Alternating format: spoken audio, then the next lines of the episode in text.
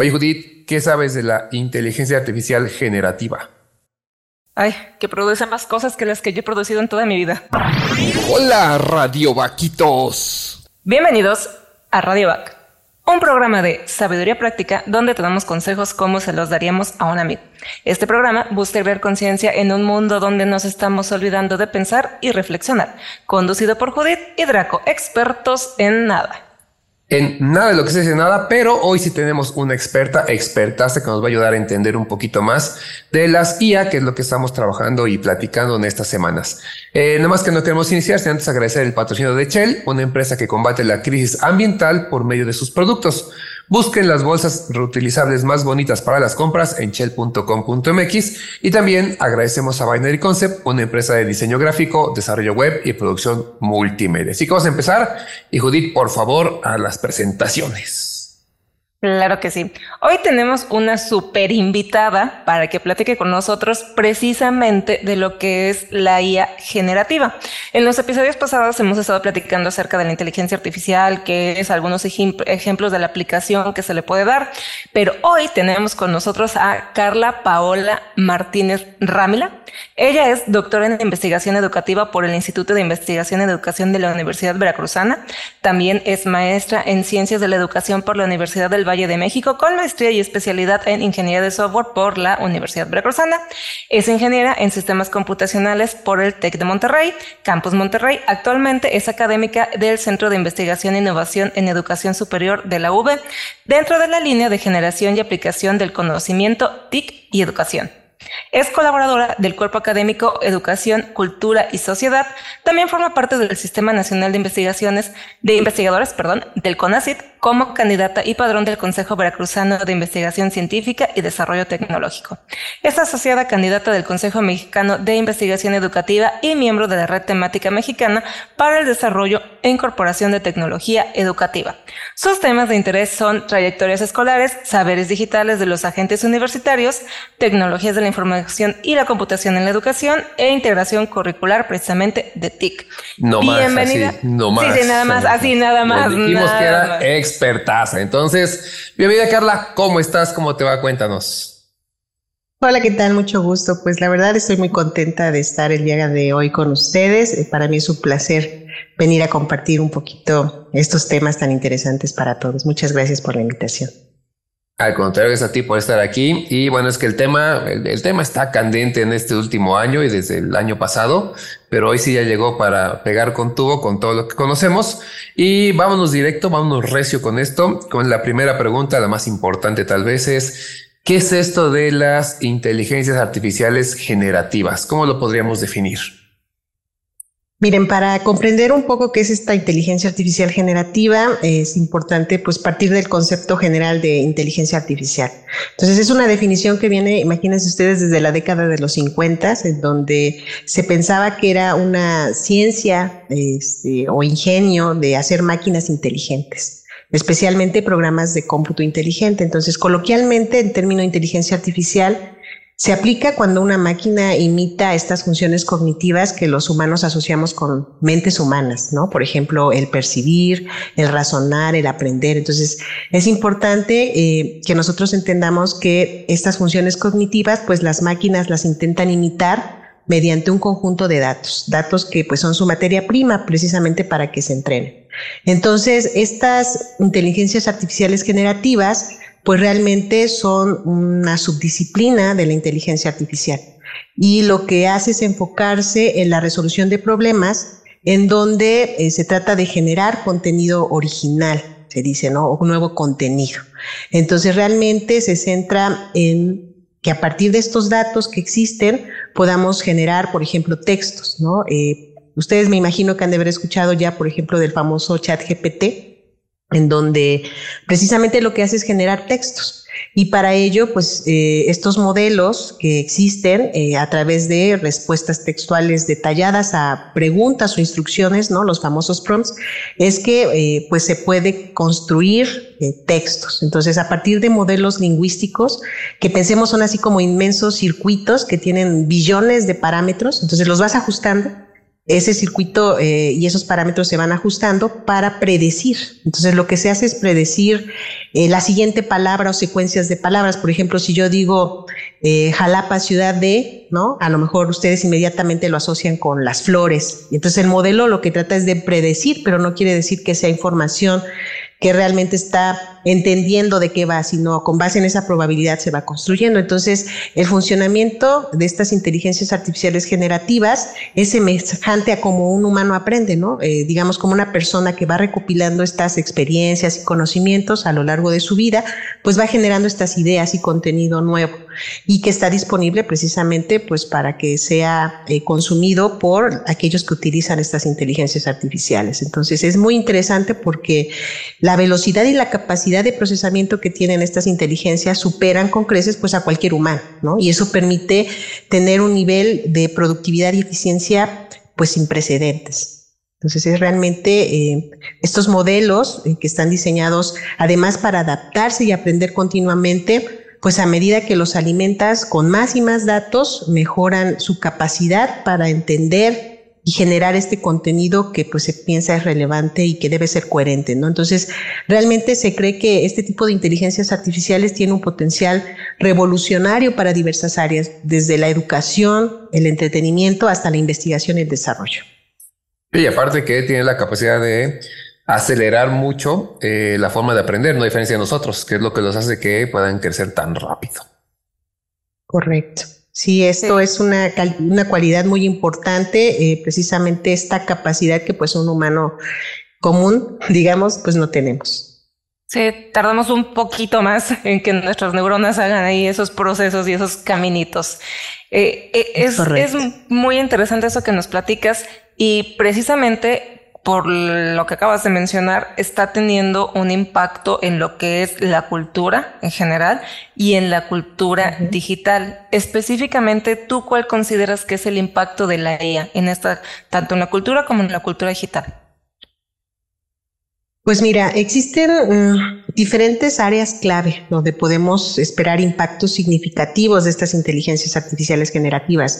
Eh, solo les voy a mencionar así como que un par ¿no? de, elementos de lo que está ocurriendo y que algunos investigadores pues señalan que podría ocurrir en un futuro a corto y mediano plazo. En primer lugar, este, pues por ejemplo tenemos el área de creación de contenido. Los algoritmos de inteligencia artificial ya están demostrando su capacidad para generar textos coherentes, música eh, digital, arte digital y más, ¿no? Entonces es posible que algunos, por ejemplo, miembros de su audiencia hayan tenido la oportunidad de ver imágenes generadas por este tipo de inteligencias artificiales en redes sociales, ¿no? Por ejemplo, las imágenes eh, generadas del supuesto arresto, arresto de Donald Trump o las imágenes, ¿no? Del Papa Francisco. También. Estas imágenes, pues, son un ejemplo de cómo la inteligencia artificial puede crear este contenido visual realista. Y a medida que estas tecnologías eh, se vuelven más sofisticadas, podemos esperar una proliferación de contenido generado por inteligencia artificial. Y esto puede cambiar la forma en que consumimos y valoramos el arte y la cultura. Entonces, al proporcionarnos esta cantidad pues casi ilimitada de contenido nuevo, pues para explorar, eh, podemos ver a lo mejor a corto plazo un cambio en la forma en que se percibe la originalidad y la creatividad, ¿no? Este, por un lado, por ejemplo, el acceso a esta amplia variedad de contenido puede fomentar que haya una mayor experimentación o diversidad en el arte y la cultura. Perdón. Por otro lado, eh, pues también puede plantearse preguntas sobre la autenticidad y el valor del trabajo generado por máquinas en comparación con el trabajo creado por humanos. Eh, realmente pues va a depender de la sociedad decidir y valorar o apreciar el contenido generado por esta inteligencia artificial. Pero aquí surgen preguntas bien interesantes. Por ejemplo, eh, los investigadores se han preguntado qué va a suceder cuando Internet esté inundado de este tipo de, de contenido generado por inteligencia artificial. ¿no? Se piensa que va a haber problemas fuertes. Por ejemplo, hay una investigación que hicieron las universidades de Oxford y Cambridge con otras más, en donde vieron que si las nuevas generaciones de inteligencias artificiales generativas eh, se entrenan con lo que se está generando ahorita con estas inteligencias, se va a degradar ¿no? Este, en este caso la calidad y que va a haber, eh, generarse como digamos un caos en este sentido de que la información va a estar mezclada y pues incluso en un futuro para asegurar un buen eh, comportamiento de estas inteligencias se va a procurar que se genere más contenido por humanos y entonces puede ser eh, que tengamos eh, problemas de encontrar realmente los datos eh, originales creados por humanos para eh, volver a entrenar estas inteligencias artificiales. Entonces, también hay que tener mucho cuidado porque ahorita se está generando mucho contenido de este tipo y no está etiquetado. O sea, no sabemos realmente qué está siendo generado por una inteligencia artificial o por un humano en esta condición de que es difícil, ¿no? Poder hacer este análisis. Entonces, eso por un lado. Y por el otro, pues también otra área importante tiene que ver con el papel eh, de la inteligencia artificial generativa y lo que se conoce como democratización del acceso a la información y la cultura. El manejo de esta información, este, pues realmente es algo que debemos analizar críticamente porque podemos llegar a un punto en el que cualquier individuo pues puede generar información. De hecho, sabemos que estas inteligencias, por ejemplo, nos permiten crear este, publicaciones en blogs, ¿no? Generar contenido en redes sociales y eh, pues eh, aquí la, la pregunta que tenemos que hacernos es que realmente esta información que nos va presentando, pues si no tiene algún sesgo, ¿no? Eh, o no trae alguna información incorrecta eh, de aquello que se está eh, publicando. Entonces, en este sentido, debemos de comprender que se pueden generar pues noticias falsas o contenido engañoso que puede alterar pues nuestra percepción eh, pública o manipular el discurso social. Entonces, en este sentido es que se habla, por ejemplo, de las deepfakes, ¿no? Que es uno de los elementos que se ha manejado más y por ello es importante tener esta cultura digital crítica. Y en este sentido, pues debemos de estar conscientes de esta posibilidad de sesgos, ¿no? Por eso se habla mucho de que la información que existe en Internet es la que se ha utilizado para entrenar estas inteligencias artificiales. Y el problema es que, pues, si leemos, ¿no? Por ejemplo, la información que encontramos en línea, sabemos que hay muchas cuestiones de machismo eh, y cuestiones de género que no se han atendido, cuestiones racistas, homofóbicas. Entonces, pues finalmente esos son los datos con los que se están entrenando estas inteligencias artificiales.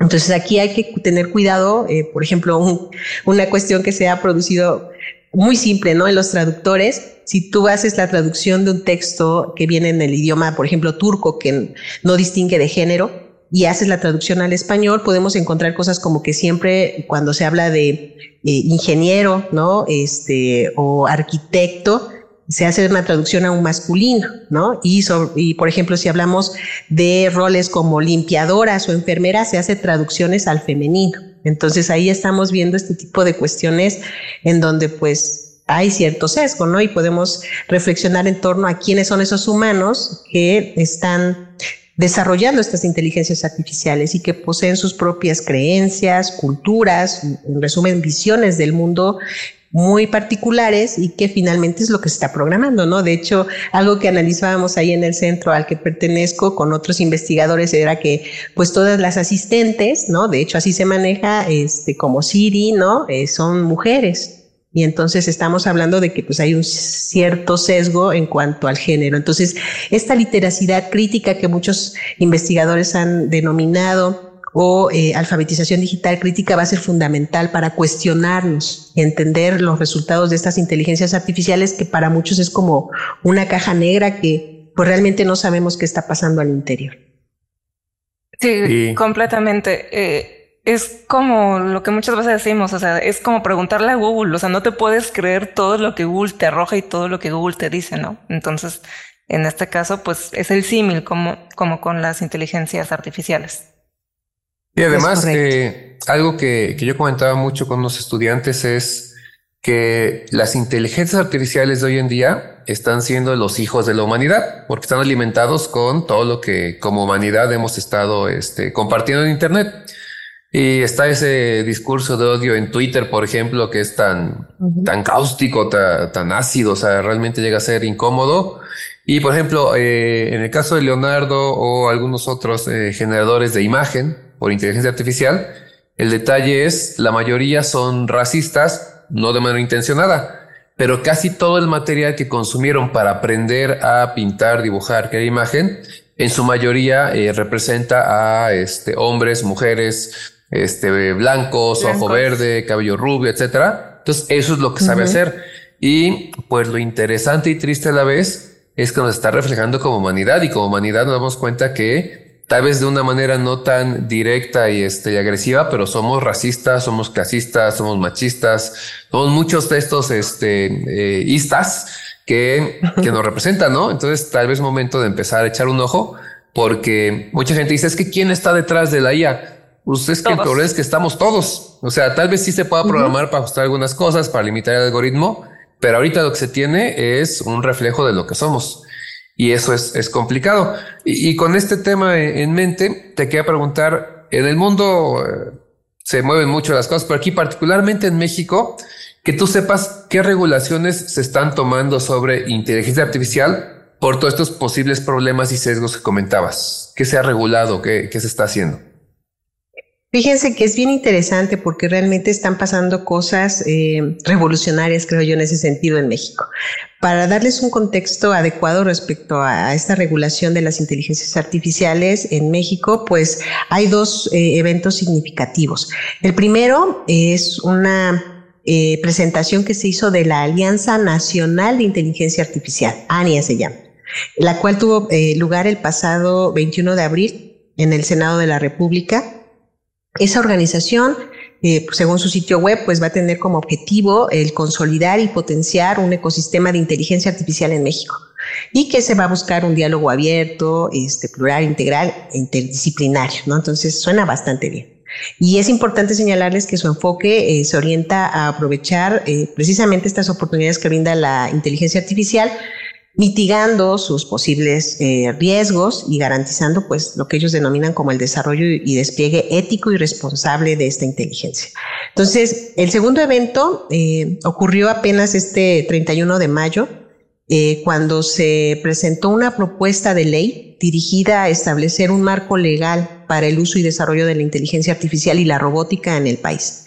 Entonces, esta iniciativa legislativa tiene la intención de regular eh, normal el uso de las tecnologías en diversos sectores, como puede ser el gubernamental, el comercial, financiero, ¿no? Etcétera. Entonces, de tal forma que se espera que eh, realmente se emplee apegado siempre a la ética y al derecho. Entonces, el corazón de esta propuesta se encuentra eh, precisamente en, en la creación de lo que es un Consejo Mexicano de Ética para la inteligencia artificial y la robótica.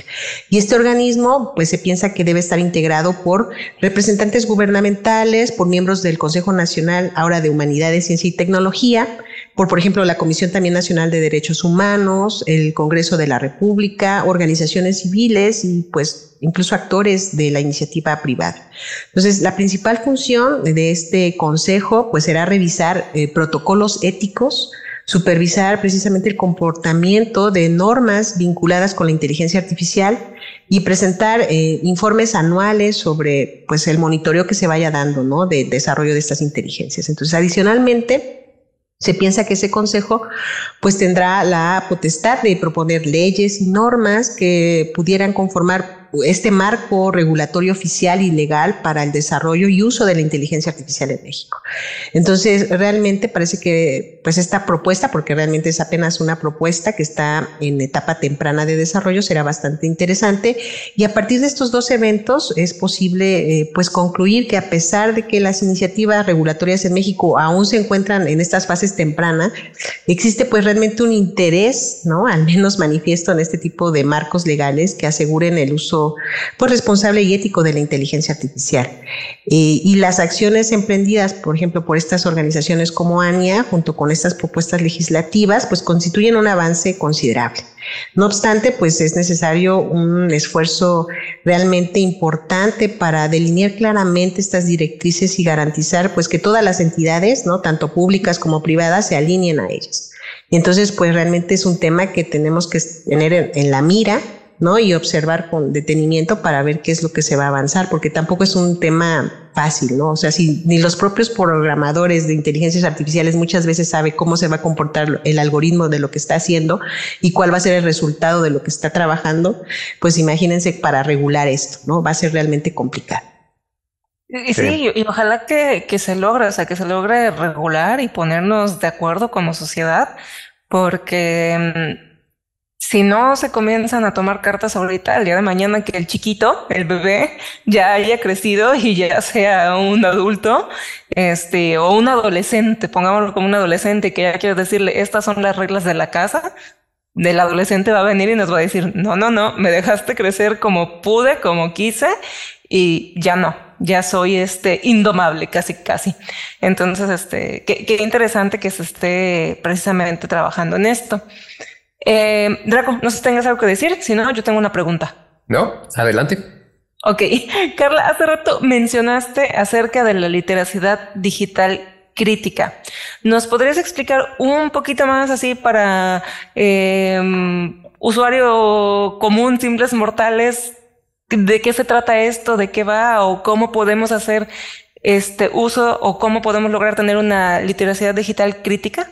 Sé que son varios pasos, ¿no? Pero bueno, más o menos por dónde empezarle? Básicamente, pues sería duda de lo que lees, ¿no? Y en esa duda eh, trata de buscar diferentes fuentes de información que te puedan aclarar el punto. Eh, ahora también debes de dudar de lo que escuchas, ¿no? Este, de lo que ves como imágenes o videos, porque precisamente las inteligencias artificiales, eh, pues fácilmente pueden producir muchos elementos que alteren la realidad, ¿no? Que no sean como originalmente fueron, ¿no? Estas, por ejemplo, imágenes de cómo estaban arrestando a Donald Trump, ¿no? Hubo quienes se levantaron casi casi en armas para defenderlo, ¿no? Que cómo era posible que lo hubieran denigrado de esa forma. Perdón, entonces en ese sentido, esta literacidad lo que te va a permitir es eh, tener un filtro, ¿no? Hasta cierto punto que a través de tus habilidades, pues de lo que ya sabes, que al menos conseguir diferentes fuentes de información, buscar que esas fuentes de información, eh, pues hasta cierto punto estén cuidadas por alguien que tenga un nombre que eh, precisamente respalde esa información. Puede ser una editorial, puede ser un blog, pero que sea una persona que tiene cierta, eh, digamos, credibilidad en el contexto de lo que estás tú escuchando, leyendo, viendo, pues que te ayude a precisamente al menos dudar en un inicio y no empezar a difundir cuestiones que pues no tengan a lo mejor fundamento, este, no porque te lo hayan pasado por WhatsApp quiere decir que es la verdad, ¿no? Absoluta. Entonces, esta literacidad tiene que ver con este reconocimiento de elementos eh, como focos rojos, ¿no? Que debemos empezar a ubicar eh, antes de pensar que algo es verdad, ¿no? Este, o que es cierto al 100%. Y dejar de creer nada más porque lo vimos en internet o porque nos lo mandó la tía en el grupo de WhatsApp junto con los piolines. Y es importante porque nos ha llevado muchos problemas desde antes y ahora como dices que es más fácil eh, transgredir la realidad con esto, ya es también lo que ves, lo que oyes, todo prácticamente. Entonces sí, hay que ser críticos o si no nos vamos a meter en muchos, muchos problemas. Pues Carla, muchísimas, muchísimas gracias. Todo este tema da para, para mucho más, así que de una vez aquí al aire te este, comprometemos para en otra ocasión nos acompañes. Hay todavía mucho de qué hablar. Y este tema va a seguir circundando, va a seguir creciendo, se va a ir haciendo más interesante con el paso del tiempo, los meses y los años.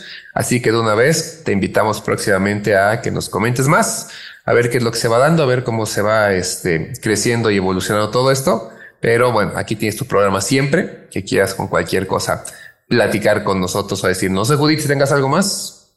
No, muchas gracias, Carla. Gracias por haber este, aceptado participar, por habernos explicado esto que en lo personal no tenía ni idea del comité y de lo que estaba, cómo se estaba regulando en México. Entonces, este, muchas gracias por el conocimiento compartido y como dice Draco, bienvenida que es tu casa para cuando gustes regresar.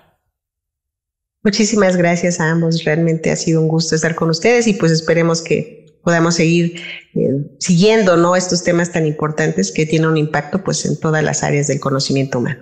Muchas, Muchas gracias. Gracias, Carla. Pues con esto cerramos nuestro programa y recuerden que les damos consejos y platiquita como se las daríamos a un amigo.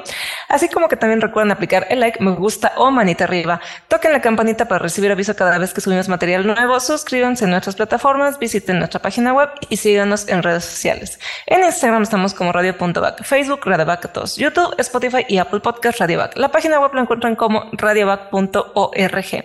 Muchas gracias a los que escucharon episodio anterior, la inteligencia artificial también opina. Y recuerda, prende tus alas porque naciste para volar.